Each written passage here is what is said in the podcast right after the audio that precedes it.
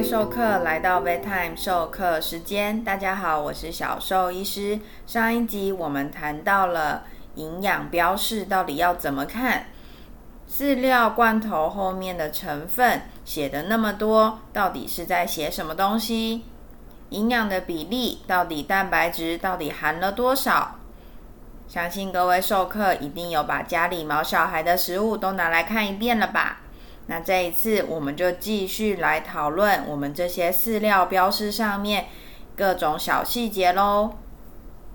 不知道各位授课在买饲料的时候，会不会去看他们上面的一些小标示，比如说加强除臭照护，或者是膳食纤维添加、低过敏照护、关节保健，或是放养鸡肉、新鲜蔬果。或是还有的啊，会写添加中药材、人参、黄芪、菊花这些东西到底重不重要呢？不知道大家在挑选饲料的时候啊，会不会受这些东西吸引？其实啊，小兽医师在看这些标示的时候，都会觉得很有趣。因为如果是我们人啊，自己在吃一个食物的时候，如果看到添加这么多东西啊，我就在想说，嗯，这个味道感觉就会不是很好吃。不过好像各位主人在帮他们家里毛小孩在选购饲料的时候，就会特别喜欢有添加这些东西的饲料。那老实说啊。这些什么什么添加，什么什么添加，大家可以学着去看。就是上次小兽医师有教大家看后面的成分表，这些添加的东西的量啊，老实说都是蛮少的。那这些蛮少的，举一个例子来说好了。有些会写说添加蔬菜水果，什么梨子啊、苹果。老实说，添加这些东西呀，还不如你在除了给他们吃饲料的时候，另外添加新鲜的蔬果去进去，其实意义都会比饲料本身有添加要来的大。因为啊，许多这些新鲜蔬果其实添加到饲料里头。本来所他们提供的一些营养成分，或者是他们含的丰富的水分啊，在添加在制造成饲料的过程中，他们这个优势就被丧失掉了。所以，如果你是希望家里的小朋友能够获得比较多的水分，或者是得到嗯这些蔬果里头特殊的营养成分啊，直接吃会比给饲料来得好哦。那再来就是，嗯，有些主人会跟我说，诶，那个我们家小朋友年纪越来越大，关节好像没有那么好，或者是我们家小朋友肠胃没有那么好，所以我去选择含有益生菌、含有葡萄糖胺添加的饲料，可不可以呢？是没有不行啦，但是你们可以自己去换算哦。其实啊。那些你把他说他添加的这些特殊的益生菌啊、葡萄糖胺，如果是一般饲料里面哦，他们添加这些东西，你换算下来，其实那个量都是非常的少。如果真的是关节不太好的小朋友，需要去吃关节的保健品，又或是肠胃道比较不好的小朋友，想要让他吃一点益生菌，其实直接另外去吃关节保养品，或者直接去吃益生菌，对他们来说那个量才是比较足够的。所以特别去选择这些饲料啊，其实并没有什么。嗯，好处老实说就是嗯一些噱头，就真的就只是这样子而已。当然没有什么不好，但是有没有这个必要？或或者是他如果去选择一个更适合他，比如说他已经是一只老狗狗了，那你可能去选择一只老犬饲料，去选择一包老犬饲料，对他来说会是比较适合的哦。那再来就是啊，还有一点要注意的，就是其实对于饲料上面的标示，这些宠物食品的标示，其实政府的法规是有一些蛮严格的规定，什么可以标，什么不可以标。那让小兽医师蛮意外的是，大部分我们觉得好像，呃。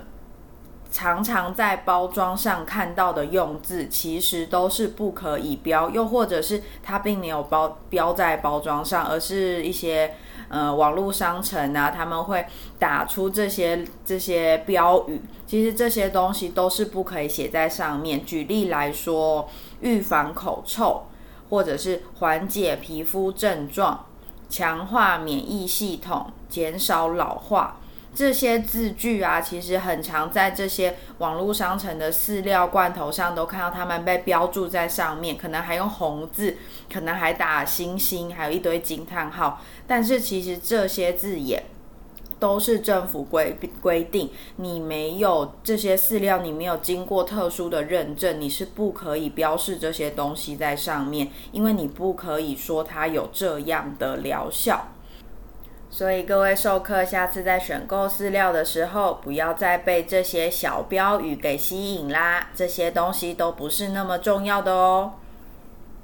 接下来我们要来讨论的就是五谷饲料喽。五谷饲料啊，是这几年蛮明星的商品名称。那尤其是就是这几年五谷饲料的品牌，通常会有比较高含含量的蛋白质。然后他们的价位也比较高，标榜的是属于比较高品质的饲料，所以也蛮受大家喜爱的。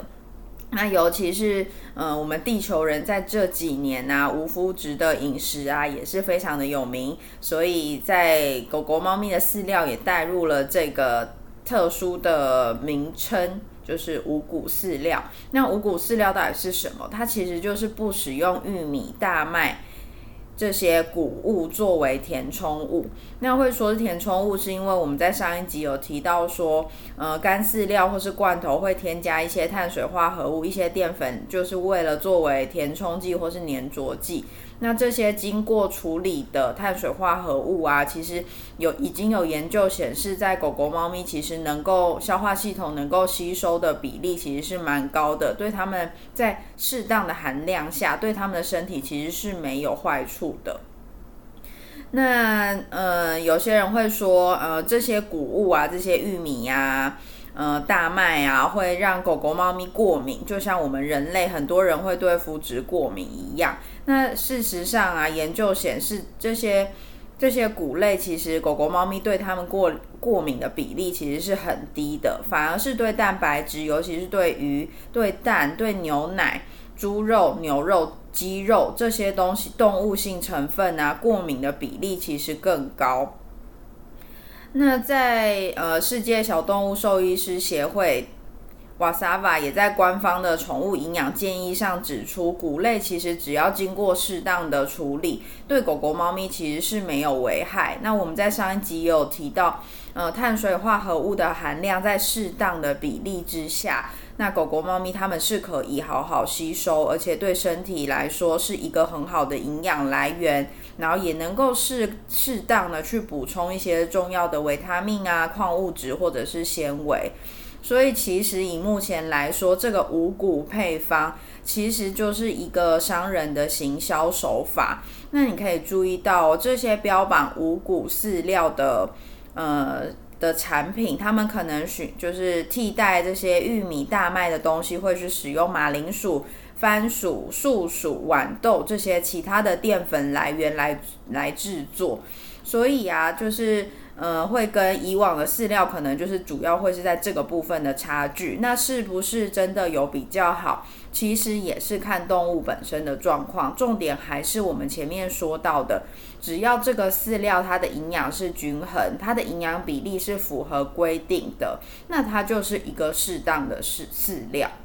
那有些人会说，我家狗狗、我家猫咪是过敏体质，所以我要给它吃五谷饲料。那我们刚刚有说到，其实狗狗、猫咪其实比较容易对动物性的蛋白质成分过敏。我刚刚说的，呃，鸡呀、蛋啊、牛奶这些东西，反而对谷物过敏的比例是很低的。那我刚刚有说到哦，这些五谷饲料啊，他们就是会去使用其他种类的。呃，淀粉来源再加上啊，它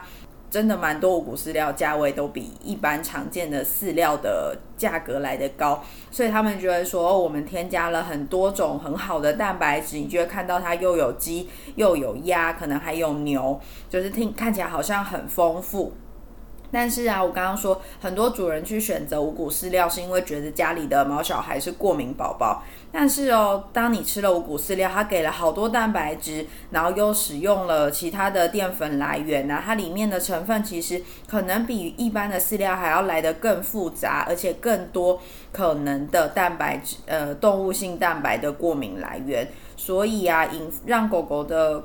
狗狗或猫咪的过敏反应的可能性啊，并不会因此而降低哦，这个是比较要注意的。所以，到底真的有没有需要替家里的狗狗、猫咪去购买五谷饲料呢？这个是可以好好的去思考一下的喽。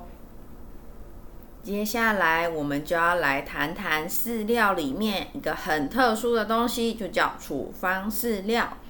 会有人说，处方饲料是饲料业者跟兽医师联手的阴谋，是因为要假借这种特殊名义来诈财，因为处方饲料价格都很高。那也会有人说，处方饲料只是一个名字，标榜的名称，那些特殊的什么肾脏处方啊，然后呃肠胃道处方啊，都嘛是假的。也会有人说，处方饲料吃了会短命，没事不要吃。我想会有这些的想法，都是因为大家对处方饲料到底是什么东西都不够了解，以及我们兽医师都没有时间好好解释为什么需要使用处方饲料喽。